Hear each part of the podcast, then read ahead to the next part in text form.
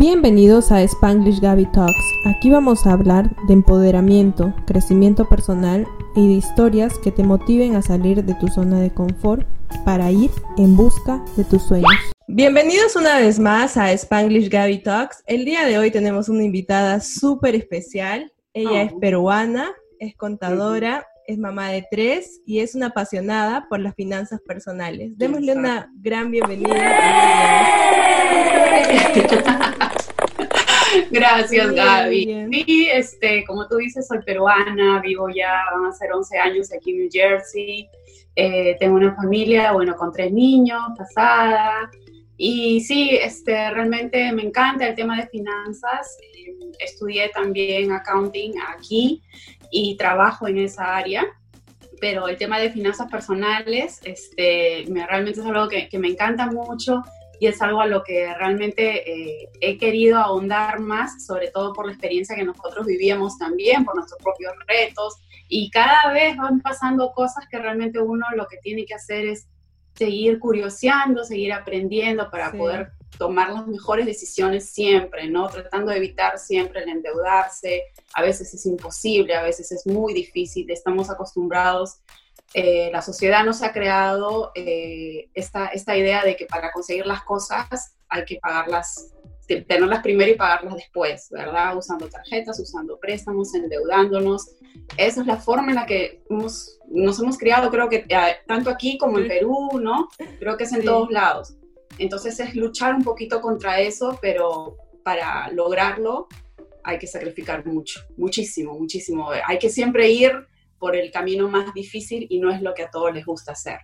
Entonces, sí, yo estoy eh, totalmente de acuerdo con lo que acabas de decir. De hecho, eh, Miriam tiene una cuenta en Instagram en donde va dando tips sobre finanzas personales, habla realmente de temas diversos, temas que puedes aplicar en tu vida si es que eres una persona soltera o si es que tienes una familia o si es que estás recién iniciando eh, de repente una familia.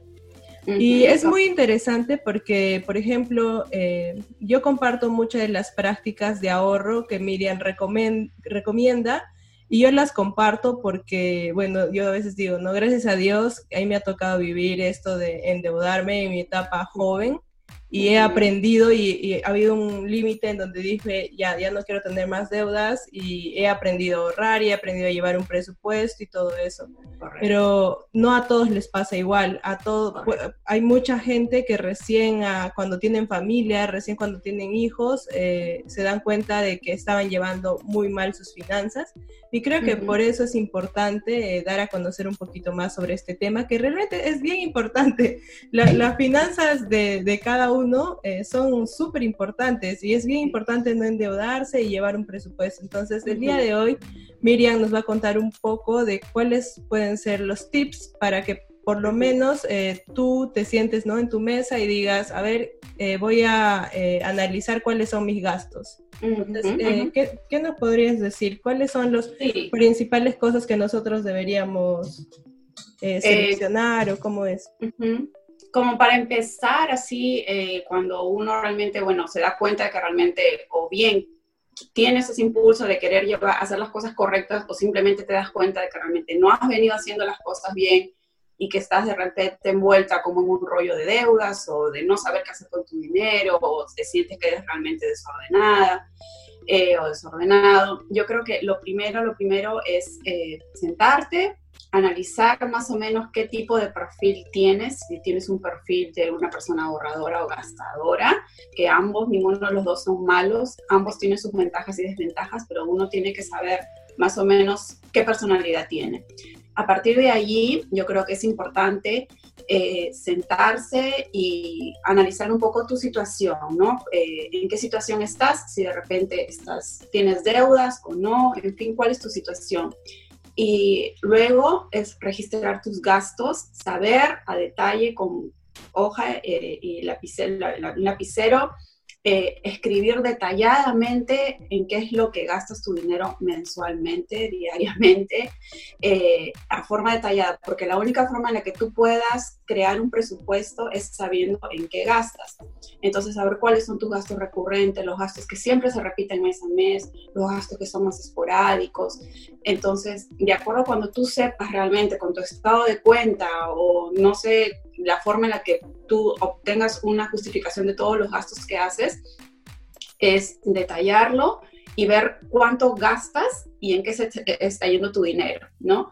Entonces, a partir de allí, eso te va a servir como guía para poder hacer un presupuesto que realmente trabaje para ti. Y un presupuesto no significa algo que te va a limitar y por eso es que la gente mucho huye de, de hacer un presupuesto, porque piensa de que, ok, entonces simplemente el presupuesto me va a decir que solamente puedo gastar en esto, en esto y en esto, y no es así. Tú tienes que aprender a diversificar tu dinero, los ingresos que tienes, de forma que puedas cubrir todas las necesidades mm, eh, básicas y las no, no tan básicas también. Y obviamente también incluyendo el ahorro y el pago de deudas, si es que fuese el caso. ¿no? Entonces es importante sentarse, analizarse primero y luego hacer un registro bien detallado de todos los gastos del mes. Eso es básico. Eh, sí, ahí yo quiero agregar que cada persona eh, viene con distintas lecciones aprendidas de casa. Entonces, en mi caso, a mí lo que me pasó es que yo aprendí en mi casa, como tú dices, ¿no? De que para conseguir algo tienes que endeudarte. Entonces, llegué al mundo laboral en el que ya empecé a trabajar y yo era una mujer soltera, sin hijos, y decía, ¿por qué la plata no me alcanza hasta el fin de mes si no tengo realmente gastos eh, grandes o en los que yo tenga que, que gastar dinero? Entonces, Claro, el primer paso que yo di fue hacer eh, una lista de todas las cosas que, en las que gastaba. Y al inicio es difícil porque, por ejemplo, yo gastaba en café de Starbucks y era como, pero ese es un gasto mínimo, son como tres dólares, entonces no sé si ponerlo o no.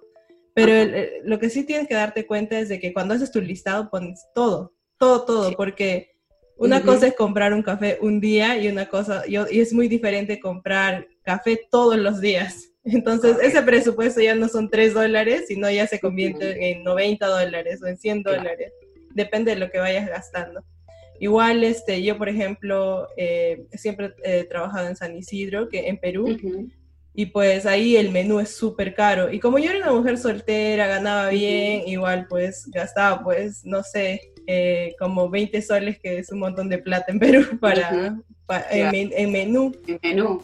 Sí, y entonces este, ya cuando hice ese listado dije, ah, ya, aquí hay algunas cosas que realmente no las necesito. O sea, la comida va a ser igual aquí en la esquina, en el menú de siempre, que cuesta 10 soles, o allá en el restaurante. O sea, puedo ir allá de repente una vez al mes, cuando es el cumpleaños de algún amigo o algo, pero no necesito ir ahí todos los días.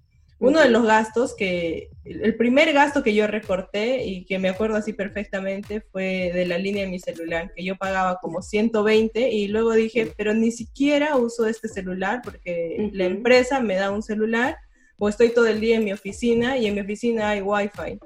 Entonces, eh, ¿por qué estoy pagando una cuenta de 120 soles en mi celular? Y, ese fue el primer gasto. Y eso creo que cambió bastante mi presupuesto. El hecho de hacer un solo cambio cambió bastante porque dejé de pagar de 120 a 30 soles, creo que, era lo mínimo. Y, sí, o sea, y así poco a poco, creo que es un proceso también cada mes iba haciendo esta lista y poco a poco iba sacando cosas que de, mi lista que realmente me daba cuenta que no las necesitaba, ¿no? Sí, sí es como que echar pluma realmente a que, realmente sepas a dónde es donde es que estás yendo tu dinero, porque llega el fin de mes y dices, ah, no me alcanzó para esto, como, como el, chiste ese, ¿no? Que te queda demasiado mes, al final de mes no te queda, no te queda demasiado dinero, te, te queda demasiado mes y ya no tienes dinero. Entonces, ¿qué haces? ¿En qué estás gastando, no? Y lo que tú dices también es súper importante porque todos venimos con un cierto eh, costumbres, que es lo que escuchamos en casa y es lo que realmente es la idea que nosotros tenemos, ya puede ser buena, puede ser mala, eh, sobre el dinero y sobre cómo administrarlo. Todo eso es como el bagaje que traemos desde casa, ¿no? Entonces es como que luchar no contra eso porque no siempre es negativo, pero ver, ¿no? Ver, ver realmente. Es muy importante saber en qué, en qué se gasta en casa. En casa, la vida personal de uno, es, importante saber. E, es un poquito de reaprender también. Ajá, está bien porque aprender te hace crecer como persona. Correcto. Bueno, después, después de hacer tu presupuesto, eh, ¿cuál es el siguiente paso? O mejor dicho, después de ver tu, tu lista de gastos. Sí, este, tienes que aprender a separarlo cuáles son tus gastos, eh, digamos, tus necesidades de tus deseos, ¿no? Cuáles son los gastos esenciales y cuáles son los gastos secundarios, digamos, o no tan importantes. Eh, debemos saber que, por ejemplo, pues no los gastos básicos que debemos siempre cubrir, pues, pues el techo, la vivienda, el transporte, la salud, la vestimenta, son gastos que, que son básicos, ¿no? Del ser humano. Entonces, eh, más o menos por ahí, de acuerdo a, conforme vayamos eh, revisando nuestros registros de gastos, vamos a tener que eh, setear ciertos límites para cada uno, ¿no? Y luego en los gastos secundarios es de donde, es ahí desde donde de repente podemos cortar cuando vemos que necesitamos inyectar más dinero o necesitamos cubrir ciertas cosas, ciertas no sé, circunstancias, emergencias que pasan, entonces, ¿de dónde podemos sacar? Obviamente lo primero que va a salir van a ser los gastos secundarios, ¿verdad? Porque tal vez no son tan necesarios, como por ejemplo, no sé, pues el café del Starbucks o, la membresía del gimnasio, eh, cosas así, ¿no? Que realmente no son vitales para que tú puedas sobrevivir en el mes, ¿no? Y a partir de allí, yo creo que una vez que tú diferencias cuáles son tus necesidades básicas, tú también tienes que eh, empezar a plantearte ciertas metas. Eh, todos tenemos metas distintas. Por ejemplo, a ti te encanta viajar, entonces una de tus metas principales es ahorrar para poder viajar y, viajar bien y que cuando tú regreses a casa no sea un estrés de tener que pagar lo de las vacaciones, ¿no? Cosas así. Entonces, para otras personas pueden ser eh, los estudios, para otras personas pueden ser las casas, para otras personas pueden ser los autos y nada es malo. Todo está bien, todo, todo está, todo es aceptado siempre y cuando lo hagas en orden, ¿no? Siempre y cuando te organices, siempre y cuando no caigas en deudas para poder cubrir esas metas. Entonces, para lo único que es, es la solución es ahorrar. Entonces, tienes que también comenzar a plantearte estrategias de cómo vas a hacer para ahorrar, para cumplir esas ciertas metas, ya sean a corto o a largo plazo, y, y, también si es que hay deudas, estrategias para poder pagar esas deudas lo más pronto posible, ¿no? Eso sería, yo creo que lo, el siguiente, una vez que tú haces tu presupuesto, ¿para dónde quieres ir direccionando tu dinero? ¿Qué es lo que quieres cumplir? ¿Qué es lo que tienes que cumplir también? ¿Qué obligaciones tienes que cumplir? ¿No? Por ahí más o menos. Sí, ahora que lo mencionas, este, claro, yo empecé a ahorrar eh, o empecé a aprender a manejar mejor mis finanzas personales cuando empecé a viajar, porque yo no quería endeudarme. Entonces, eh, porque ya yo en ese punto en el que quería viajar, yo ya tenía una tarjeta de crédito con deudas. Entonces, cuando hice mi presupuesto en mis, yo, yo siempre pongo como eh, gastos fijos y gastos que pueden ser variables, ¿no? Entonces, en mis gastos fijos ponía la cuota de lo que yo tenía que pagar en mi tarjeta de crédito, más un presupuesto de cuánto voy a gastar en comida este mes y, cosas así, la renta, cosas eh, que se tienen que pagar sí o sí.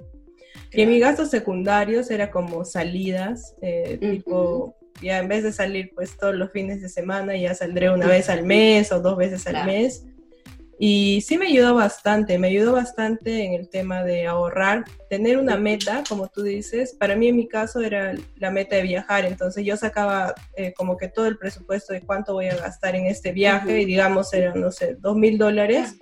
Entonces yo decía, bueno, me tengo que restringir de, de, salir porque tengo que meter esta plata en esta bolsa que, que voy a ir de viaje. Y yo siempre decía, no, no sé a quién le escuché eso, una vez y decía, pero mira Gaby, ¿qué es mejor? ¿Tomarte un mojito acá sentado este, en, en, Lima o es mejor que tú ahorres y te tomes ese mojito en Varadero? Entonces decía, ah, no, sí, tienes razón, voy a seguir ahorrando, ya no voy a tomar este mojito acá y lo voy a poner en esa bolsa del ahorro. Claro. Y así, este, con, con, algunos amigos eh, cercanos empezamos a ahorrar y como tú dices, todos tienen metas diferentes. Yo tengo una amiga que también empezó a ahorrar casi igual que yo, yo ahorraba para los viajes y ella ahorró para su casa.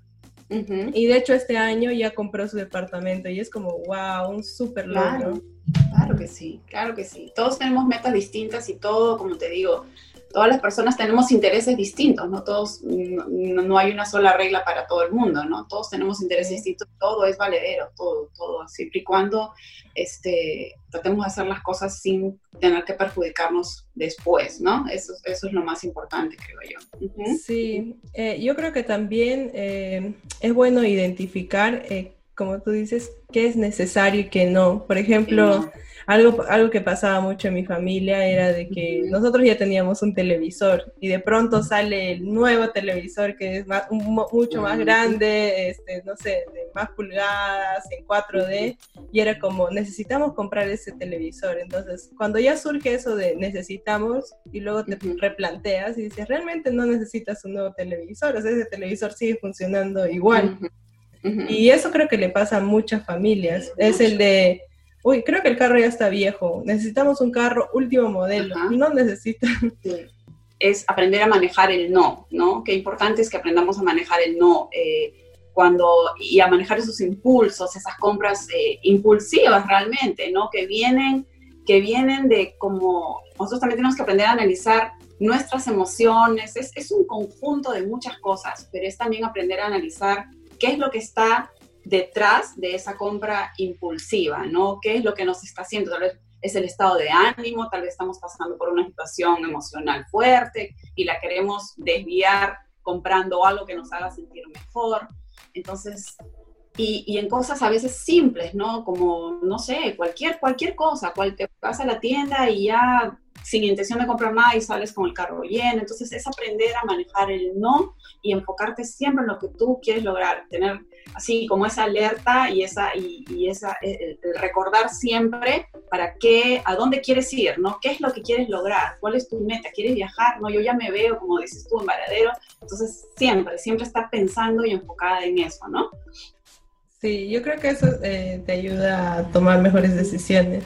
Y, cuando nosotros aprendimos, yo y mi hermano, eso este, fuera de la familia, creo yo. Porque, y siempre es bien gracioso, pero nosotros este, siempre vemos a mi mamá comprando cosas que realmente no necesita y es como, eh, no sé, un día aparece como, miren, compré ollas nuevas y todos como, pero tenemos ollas, ahora vamos a tener más ollas. Entonces eso siempre pasa. Y creo que se ve en todas las familias y todo eso. y también algo, algo muy, muy, eh, creo que común es en las membresías del gimnasio. Que todo el mundo paga eh, membresías anuales y al final terminas yendo solamente un mes o dos meses. Y es, una... Sí, hay cosas que sí, hay que, hay que evaluar mucho, no ver.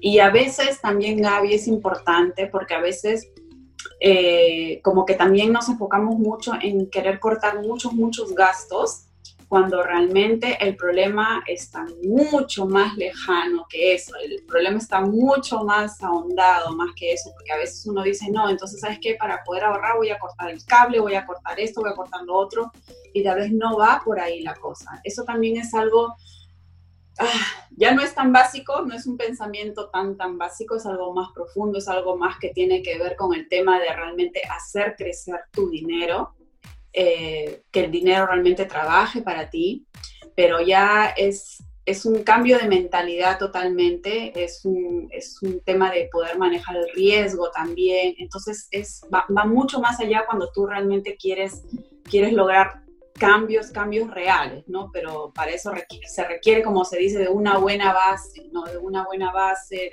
de, aprender y desaprender muchas cosas. Entonces, para que tú realmente logres este, ver cambios importantes, ¿no? Porque, como te digo, a veces no solamente es cuestión de reducir gastos, porque es, como se dice, no, tal vez el reducir gastos tiene un límite, pero el que tú crees ingresos, no, eso es ilimitado, ¿no? Pues, ilimitado. Entonces, es también, como te digo, tiene mucho, mucho que ver también esa mentalidad, ¿no? Pero es, básicamente, si vamos a empezar desde el principio, desde baby steps, como se dice, acortar lo que no se necesita, ¿no? Y cambiar esas costumbres, cambiar esos pequeños hábitos. Por ahí se puede empezar.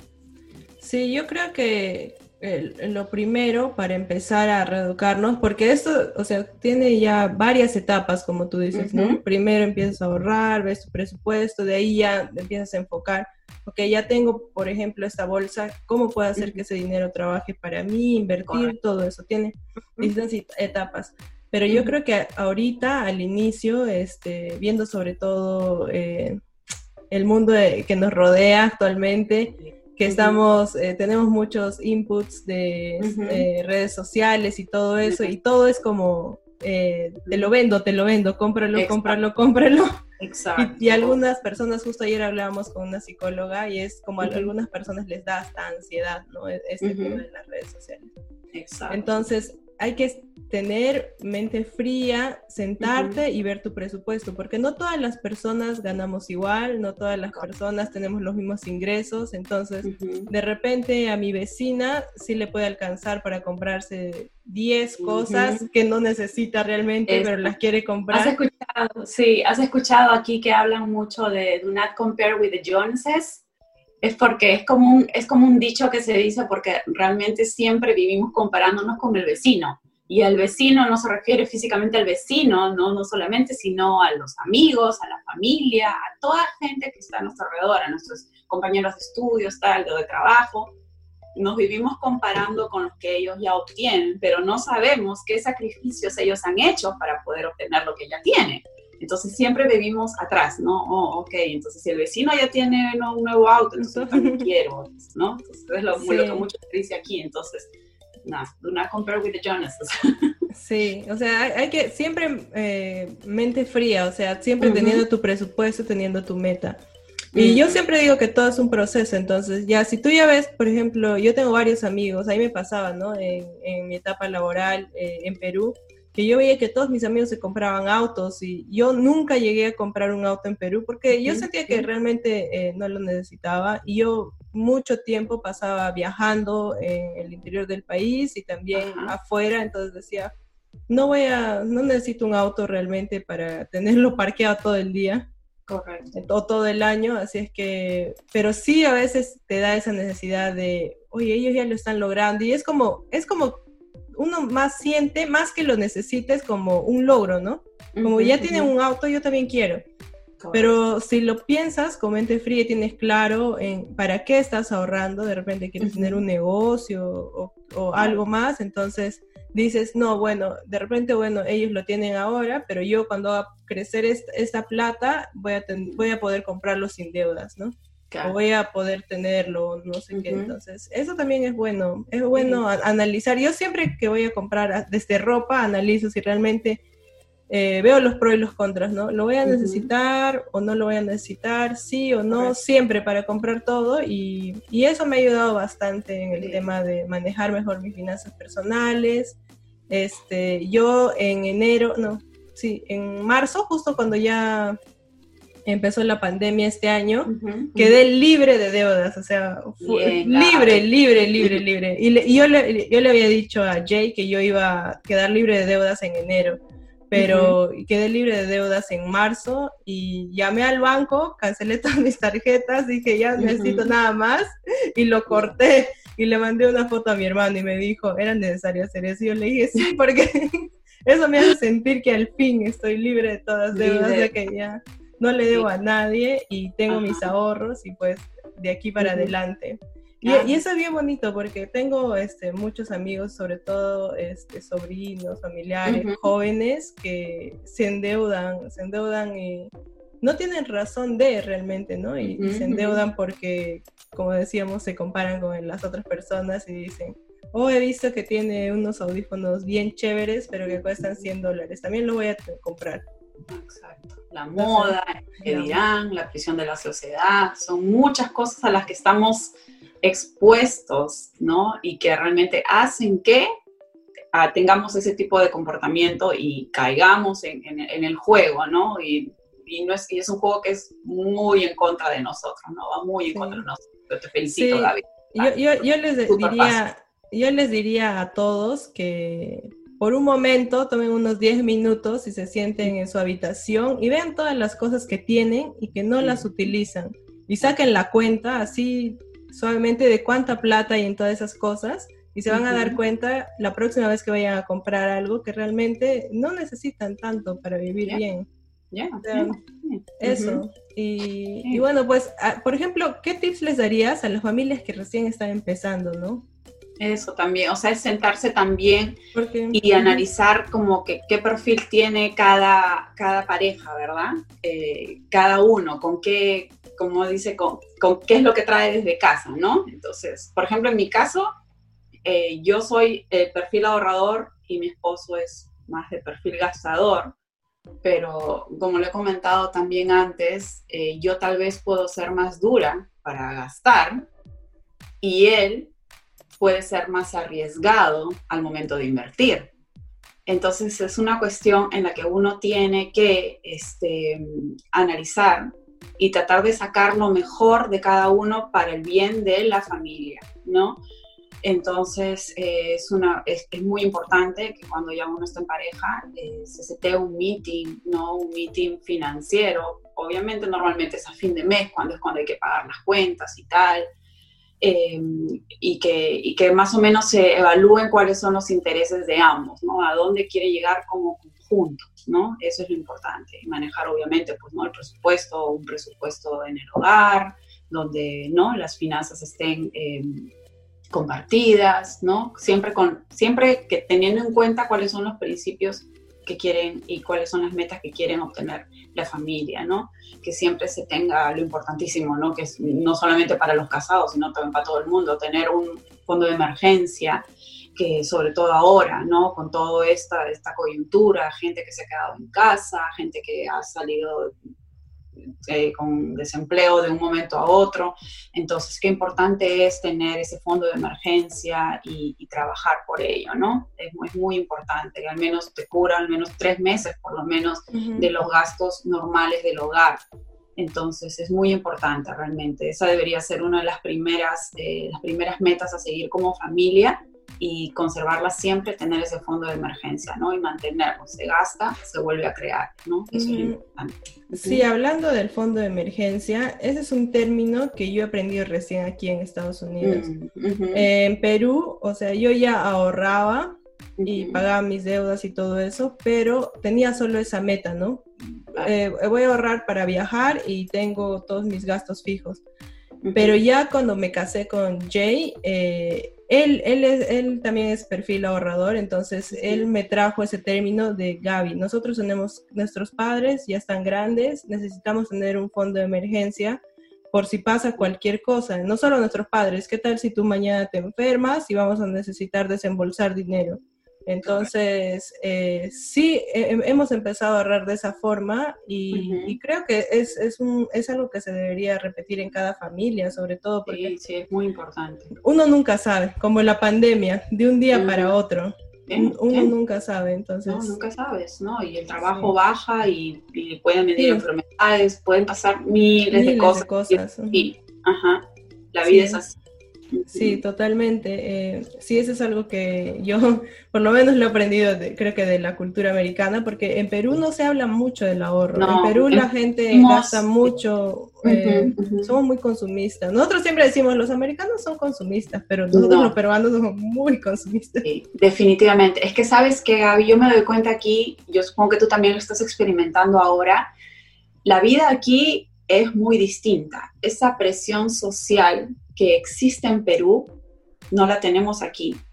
Porque simplemente, a menos de que, no sé, pues no vengas en otro tipo de circunstancias y a otro círculo social, pero normalmente la vida del emigrante aquí en, en, Estados Unidos es una vida en la que tú te adecuas, en la que realmente estás muy lejos de familia, de amigos y todo.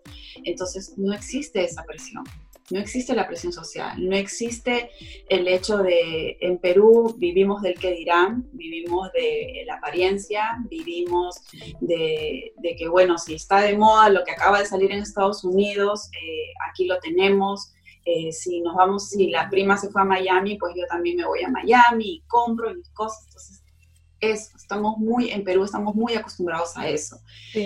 Aquí no, ¿no? Aquí es una paz realmente que tú puedes tener lo que puedas tener y, sales a la calle como quieras salir y no existe esa, esa, esa presión que tenés. Yo, yo sentí esa presión, o sea, he vivido siempre con esa presión todo el tiempo que he vivido en Perú.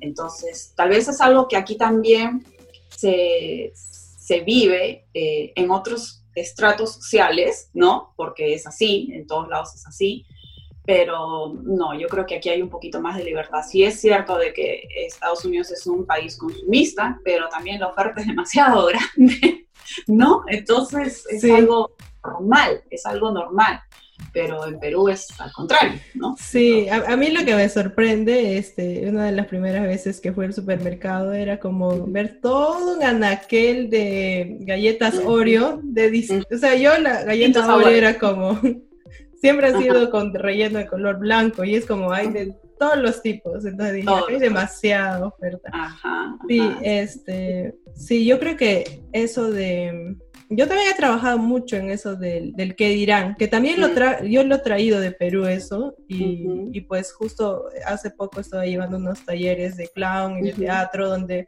te hacen mirarte mucho al interior de cada uno y, y, he empezado a quitar esas cosas de, de mi personalidad porque realmente son cosas que no te suman, o sea, no, no te suman. Muy distinto, ¿no? Aquí en la misma escuela puede ir el hijo del pintor, como el hijo del doctor, como el hijo. Y esas cosas en Perú no las vemos, esas cosas en Perú son muy marcadas, muy marcadas, cosa que aquí no. Entonces, por más que quieran decir que oh, Estados Unidos es un país muy racista y todo lo que sea, yo creo que las cosas no son tan marcadas, ¿no? Como nuestro país, creo yo. Y eso es una ventaja para nosotros los inmigrantes, aunque quieras, quieras que no, para nosotros los inmigrantes sí, porque es lo que nos permite, ¿no? Es lo que nos permite avanzar y, obtener cosas que tal vez en, en nuestro país eh, son mucho más difíciles, ¿no? De obtener, creo yo. Sí, totalmente de acuerdo. Eh, yo, hay un, hay un, bueno, hoy en día dicen que la gente ya no quiere tener niños porque todos dicen, lo, tener niños es muy caro, es muy caro. Entonces, tú más o menos, ¿qué, les dirías a, las familias que están ahorita planificando tener niños o están esperando y, cómo podrían ellos manejar de repente sus finanzas? ¿Algún tip de familia que tú hayas aprendido en todos estos años? Ah, yo creo que justo ayer también en el post que puse, porque esta semana eh, posteé sobre todo lo que son los student loans, que son estos préstamos estudiantiles, que es parte de la cultura americana también. Eh, y alguien me comentó que como que se sentía un poquito este... Eh, como que lo veía difícil tener otro hijo más porque simplemente es el hecho de, de pensar en la universidad y los estudios superiores y tal, pero no es algo que te deba detener, no, es, no creo que es algo que te deba detener, ni siquiera la economía, porque, porque si bien es cierto, cuando el bebé, cuando el bebé nace, el bebé, las necesidades del bebé son mínimas, por decir que lo único que necesitan es la leche de la madre y estar con la madre y nada más. Las necesidades que ponemos los padres del cochecito, la cuna no sé cuánto, con la botellita la de acá y la ropita, son nuestras, no las del bebé.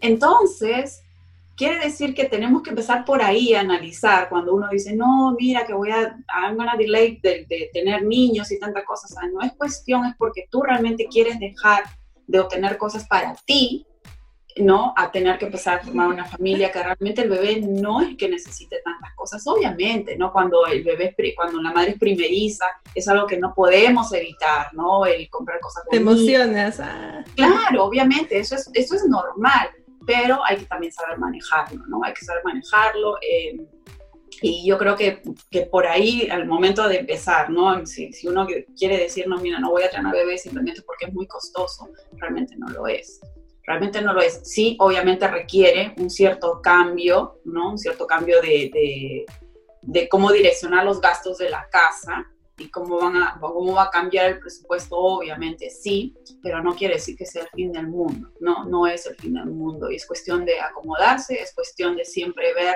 cuáles son eh, las necesidades del hogar y realmente para poder ver qué es lo que tú puedes comprar y lo que no, y qué es lo que realmente el bebé necesita y lo que no. Y, luego ya conforme van avanzando, eh, yo creo que también es importante eh, dejar que los niños, que los niños mismos te digan qué es lo que quieren, qué es lo que les gusta, para que tú realmente vayas por ahí direccionando las actividades en las que vas a invertir para tu hijo. Yo realmente, con mucho respeto a las personas y a las mamás y a los padres que ponen a sus hijos en miles de actividades, mucho respeto porque cada quien crea a sus hijos como la forma que ellos crean conveniente, pero yo soy mucho de, de hacer, poner en las actividades a mis hijos que realmente ellos disfruten que ellos disfruten, no imponerles a no mantenerlos ocupados, porque aquí también se ve mucho eso, ¿no? Mira, de, de 8 a 3 se van a la escuela, de 3 a 4 al ballet, de 4 a 5 al karate, de 5 a 6 a las clases extras de matemática, de 7 a 8 y luego mira, de ahí se van al soccer y oye, ¿y ese niño en qué momento hace tareas? ¿En qué momento disfruta? ¿En qué momento se aburre? ¿Verdad? Entonces, todas esas cosas, creo yo, yo no voy por ahí, respeto mucho a los que, los que piensan y pueden sobre todo costear ese tipo de actividades, pero en mi caso eh, y, con mi esposo siempre hemos pensado en que, en que dejar que los chicos eh, nos digan realmente qué es lo que ellos desean hacer y obtener aquí hay muchas opciones. Hay, por ejemplo, deportes eh, que se pueden practicar de forma como seasonal, como solamente por, por tiempos, y tú puedes darle la oportunidad a tus hijos de practicar diversos deportes en todo el año. No, ellos no tienen que, que hacer natación durante todos los años por 80 años, no, o sea, no, o sea, puede ser por un tiempo y luego eh, intentan otro deporte y cosas así, y otra actividad, y conforme vayan yendo, ¿no? Entonces, por ahí nosotros más o menos lo hemos direccionado. Entonces, realmente hemos podido eh, equiparar más o menos los gastos de los niños con sus actividades, así. Y ya, como te digo, ahora ya de grandes, justamente lo que ponía ayer, ya este, un poquito más experimentando también ya el tema de, del college y eso, es también evitar ir ir con la normalidad, ir un poquito contra la corriente y no irnos siempre por el lado fácil y tratar de evitar la deuda a toda costa. Eso es lo que les he compartido ahora en el último, en el último post. Eh, sobre los student loans, ¿no? Que es algo tan, tan, tan básico acá. Los, lo, que pasa es que los chicos aquí se independizan muy pronto, ¿no? Ellos, es, es parte, es, es, lo que ves en las movies, ¿no? En las películas americanas. Llegan los 18 años y todos los, el papá y la mamá ponen los, ¿no? las cosas en el carrito de la niña, del niño, y el niño se va, cuatro años, y ya, sí. ahí, ¿no? Entonces, contra todas esas cosas no es malo, siempre y cuando se haya ahorrado desde temprano, se haya ahorrado desde una edad muy pequeña de los niños, se haya empezado a ahorrar, bien, ¿no? Obviamente, lo, y si lo puedes costear, ¿por qué no? ¿Por qué no darles esa oportunidad si lo puedes hacer?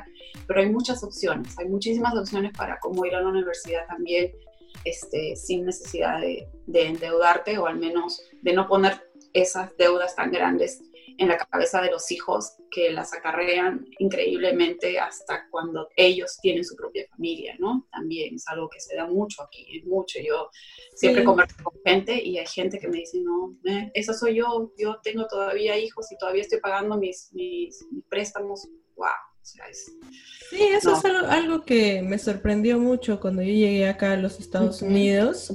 eh, Jason me comenta pues de que algunos amigos todavía están pagando. Y yo decía, ¿qué? ¿Cómo puede? Y es como que ya pasado seis años de que se graduaron y ya están trabajando, incluso ya muchos de ellos están casando y siguen llevando esas deudas. Correcto. Y eso me, me, me quedé súper sorprendida porque, em, bueno, yo sé que mis papás, por ejemplo, yo he ido a una universidad más o menos cara en Perú, entonces, yo sé que ellos se han sacado del ancho, así, o sea, yo los admiro realmente a mis papás, porque si yo tuviera hijos, no sé si haría lo mismo que ellos. Ellos trabajaban, pero eh, sin mentirte, de lunes a domingo, de 9 a 9, para mandarnos a la universidad. O sea, eh, a veces los profesores de la universidad decían, eh, bueno, acá cada alumno debe valer como un condominio o algo así, ¿no? Porque es súper caro. Si, la educación es súper cara, pero aquí no había, no, había, visto ese, ese caso de que, de que la gente se endeude tanto que lleve ¿Y es tan Cara como aquí? Es tan caro porque yo no, yo no sé, o sea, yo cuando fui a, yo tampoco, yo no fui a la universidad en Perú, yo fui a un instituto y automáticamente terminé y empecé a trabajar. No, Entonces, es, no es tan Bueno, mi hermana sí, pero realmente no recuerdo, eh, pero mi hermana fue en provincia, ella no fue a una universidad en Lima, pero sé que obviamente en Lima las cosas, eh, la, la, tuition es bien caro, pero no sé, comparado con, con, lo de aquí, ¿es igual de caro? No, no es tan caro. lo que pasa es que tú sabes, el Perú es un poco clasista. Entonces, incluso en las universidades te ponen en categorías de acuerdo a lo que ganan tus papás. Entonces, eh, yo que venía de provincia siempre he estado en la categoría más baja, que era la U. O sea, imagínate, yo estaba en la categoría U y había gente que estaba en la A. Entonces, y aún así era súper caro, ¿ah? porque yo, nosotros, claro, mis papás tenían que costear eh, no solo universidad, comida, casa, porque estábamos en otra ciudad. Entonces, eh, sí, sí ha sido bastante dinero, pero no tanto como acá. Yo sé que acá es carísimo. En Perú, creo que por, por, el semestre completo se pagan entre promedio entre 6 mil a 7 mil soles. Wow. Por semestre. Son mil dólares. Son como, claro, si son, que sean siete mil, porque en una categoría del medio, digamos, son como dos mil dólares más o menos por semestre. Es pagable, pero lo de aquí es ridículo, es, es extremadamente es lo que vale, es lo que, como tú dices, y realmente, pero a, los números de aquí, ¿no? Realmente es, es una casa, sí. o tal vez dos, o tal vez dos, por eso, y eso es esas son las carreras normales, o sea, no estamos hablando de medicina, que son ocho años con maestrías y PhD, o sea, eso es una, por eso hay muchos doctores, dentistas y todo que aún siguen pagando sus deudas después de... Sí. ¿no? Sí, Muchos, ¿ah? Yo, yo estoy sorprendiendo. Nosotros tenemos un amigo que está estudiando medicina y, y yo a veces le preguntaba, y a, Jay, por ejemplo, le gusta mucho ese lado también. Yo le decía, ¿por qué tú nunca pensaste en estudiar medicina o algo así? Él decía, Uy, porque desde que pensé nomás cuánto gasto es, son ocho años, y luego deben ser como ocho años más para pagar la carrera, dije, no, no, pienso meterme en esas deudas. No, no, tiene, bueno, es que hay gente que sí, ¿no? Obviamente que tú tienes tal vez ese talento, ese don, obviamente, ¿no? Porque, porque no, ¿no? Obviamente, si ves que tu hijo, pues, oye, mira, es un gifted, como le dicen, ¿no? Es un niño súper talentoso, obviamente, ¿cómo le vas a quitar, ¿no? Y, obviamente, cuando los niños son niños talentosos, obviamente ellos mismos también obtienen muchas becas, muchas ayudas, es, es algo que va muy equiparado. Pero, este, pero sí, es algo que realmente asusta. Asusta, no lo voy a negar, nosotros hemos pasado por trance, pero, pero sí hay salidas, sí hay salidas, pero obviamente requiere irse por el camino, como les digo, más, difícil, ¿no? Más sacrificio, realmente. Sí, pues así es. Entonces, yo les recomendaría a todos, como les dije al inicio, que hagan primero su lista eh, de todas las cosas que gastan y pongan a un lado todas las cosas que sí o sí tienen que pagarlas, tipo la renta, el celular, este, comida, cuánto gastan en comida, háganse un presupuesto de comida. Eso también yo, yo lo aprendí con el tiempo, hacer un presupuesto porque ya no voy a gastar más de este monto, ¿no? Correcto. Y, y, después ya vean las cositas que van ahí como adicionales, ¿no? esos, esos famosos gustitos que te das, sí, esas es importante. que vas comprando. ¿no? Sí, sí, es importante que, que, tengan dentro de su presupuesto una cantidad asignada, que lo llaman fan money, que siempre, esté, que siempre sea parte de tu presupuesto para que no sientas que realmente tu presupuesto te está limitando y que no puedes comprarte pero en un caramelo. No, tú tienes que tener un poquito para darte esos gustos y eso, eso, esa cantidad obviamente va a ir eh, de acuerdo también a cuál sea tu situación. Si de repente tienes que pagar deudas, pues esa cantidad tal vez será un poco más mínima, ¿no? Pero si de repente no y estás más holgado, ¿por qué no? O sea, para eso uno trabaja, ¿verdad? Claro. Este, y, para ya cerrar un poco la conversación, ¿tú usas ah. alguna herramienta? ¿Usas algún método para ahorrar? Creo que una vez vi en un post tuyo que usaban lo de los sobres, no sé qué otras herramientas usas. Sí, o sea, hay, hay varios métodos de cómo podemos hacer para presupuestar. Em, en cuestión física, tú puedes hacer, em, puedes usar, bueno, spreadsheets, puedes usar aplicaciones que hay miles, yo uso Every Dollar eh, ya desde hace más de dos, tres años que uso Dólar y me encanta. Eh, es muy fácil, ¿no? Es, muy fácil para poder poner tus gastos y te los, ya está seteado por categorías, entonces es, bastante fácil. Está Mint, eh, puedes usar una spreadsheet de Excel también, o puedes usar un lápiz, un papel en una agenda y escribirlo, ¿no? Escribir, separar tus ingresos, tus gastos. Puedes usar los sobres también, ¿no? Y separar. Pero los sobres para mí es como que al menos a mí yo no, yo me siento, no me siento este, eh, no sé, no, no me gusta mucho eso de los sobres porque eh, una es por el riesgo, no me gusta manejar el efectivo, ¿no? Ahora menos con el corona, no me gusta manejar mucho efectivo. Entonces, este, para mí es como que no, no, me siento eh, cómoda usando lo de los sobres. Yo lo que sí manejo es, nosotros sí tenemos tarjeta de crédito, eh, pero obviamente yo tengo seteado, porque el otro día leyendo un libro, y es algo que también lo tengo que postear, leyendo un libro, escuché, decía ahí que que no habían conocido una persona que pudiera llevar un, un, presupuesto en cero, que es el presupuesto en el que tus ingresos menos tus gastos equivalen a cero, pero no quiere decir que no te, no te sobra dinero, sino que ya cubriste todo lo que tenías que cubrir. Entonces, este, que no había conocido una persona que llevara un presupuesto en cero que manejara una tarjeta de crédito. Y yo, soy yo. Entonces, eso como que he tratado también de buscar mucha información por qué este, a la tarjeta de crédito se la ha demonizado tanto, pero es que se demoniza porque al igual que al dinero, eh, depende de la persona que la usa. Entonces, si tú, eh, dicen que, por ejemplo, la tarjeta de crédito no se debe usar más del 30% del límite del, crédito que te da. Es lo, es lo sano, ¿no? Para normalmente tú llevar un buen crédito y todo, no debes usar más del 30% de tu tarjeta de crédito. Ahora, si usas la tarjeta, evita a toda costa pagar el pago mínimo. Eso es un no, no, no se paga el pago mínimo, se paga todo el total. ¿Y cómo logras tú pagar todo el total? Pues obviamente sabiendo de que lo que tú gastas en tu tarjeta de crédito lo vas a poder pagar al fin del mes. O sea, que solamente lo que tú pagues con tu tarjeta de crédito son gastos normales los gastos básicos que tienes, los, gastos regulares que tienes mes a mes y que simplemente los pagas con una tarjeta de crédito para poder sacar ciertos beneficios como el cashback, los rewards, los puntos, las millas, esas cosas, ¿no? Que hay gurús financieros, por ejemplo Dave Ramsey, él es un no, no a la tarjeta de crédito, él le dice no, o sea, no, que no caigamos en eso, ¿por qué?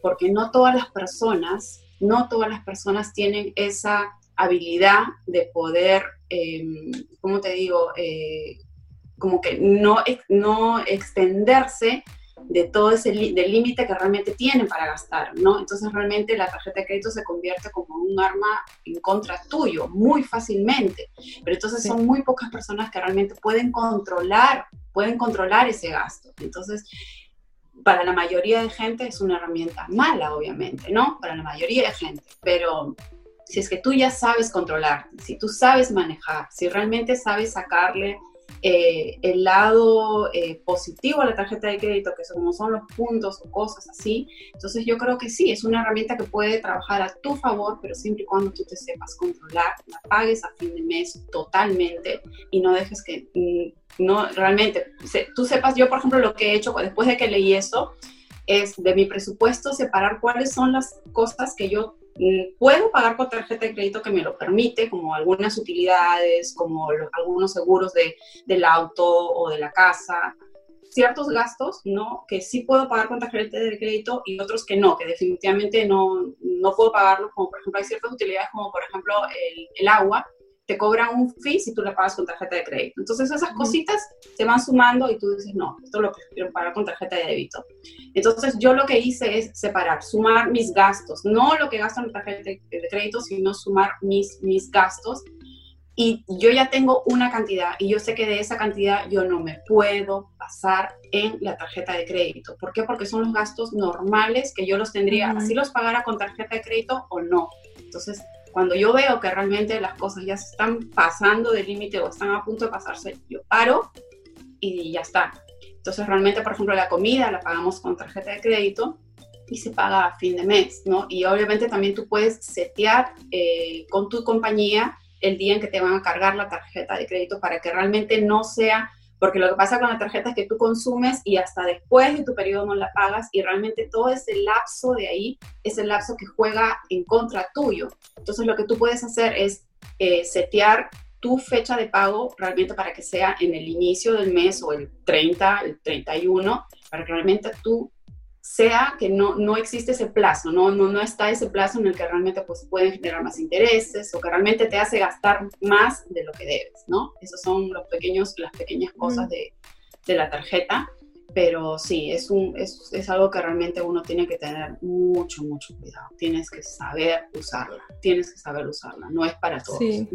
Ese, ese, creo que es un buen tip. No, nunca, nunca lo había escuchado del... Y es cierto, ¿no? Claro, tú tienes un crédito, no sé, de mil soles y el 30% son como 300. Entonces lo máximo que deberías gastar son 300. Y creo que si lo ves así, o sea, 300 es un monto que sí puedes alcanzar a fin de mes. O sea, porque estaba dentro de tus gastos. Entonces, bueno, yo ahorita no tengo todavía tarjeta de crédito. Desde que corté dije, voy a descansar un rato que no necesito todavía. Eh, y bueno, pues aplicaré ese tip cuando vuelva a tener una tarjeta de crédito. Y obviamente, sí, cuando ya puedas este, sacar una tarjeta que realmente pues te ayude. Por ejemplo, te pueden ayudar para las millas, pero siempre y cuando pues tienes que evaluar realmente cuánto te vas a demorar en acumular millas que realmente te sirvan a ti para pagar al menos un pasaje, un round trip, ¿no? Sí. todo lo que necesites gastar, porque la idea es diferenciar entre los puntos o los rewards que te va a dar la tarjeta con lo que, con lo que realmente tú necesitas gastar. O sea, la idea no es de que gastes tú para ganar puntos, no, la cosa es que tú gastes lo que tienes que gastar, lo que tienes que pagar, y bueno, y si te dan los puntos, que vengan los puntos que, tengan que venir, pero no que tú con el afán de querer sacar un pasaje gratis, te pongas a gastar, gastar, gastar para que puedas tener más millas. Eso es incorrecto. Eso es en lo que mucha gente cae. sí, muchas personas caen en eso. Sí, Me incluyo en el pasado. Sorry, Gaby. Sí, eh, bueno, pues ha sido muy bonita esta conversación, Miriam. Gracias, gracias por habernos dado esos tips para todos nosotros que somos millennials y que recién estamos aprendiendo a, pues, a, tener un poco de, tú sabes, de balance. en nuestras vidas y que hoy en día, como te decía al inicio, tenemos tantos inputs de compra esto, compra esto, compra esto, compra esto, mira lo que tengo, cómpralo, cómpralo, cómpralo. Todo el tiempo es así, o sea, a veces yo me aburro de ver historias. Eh, de, ¿cómo se llama? Eh, compra esto, ¿no? Siempre, todo el tiempo estamos con esa información y es como ya... ¿Sabes qué?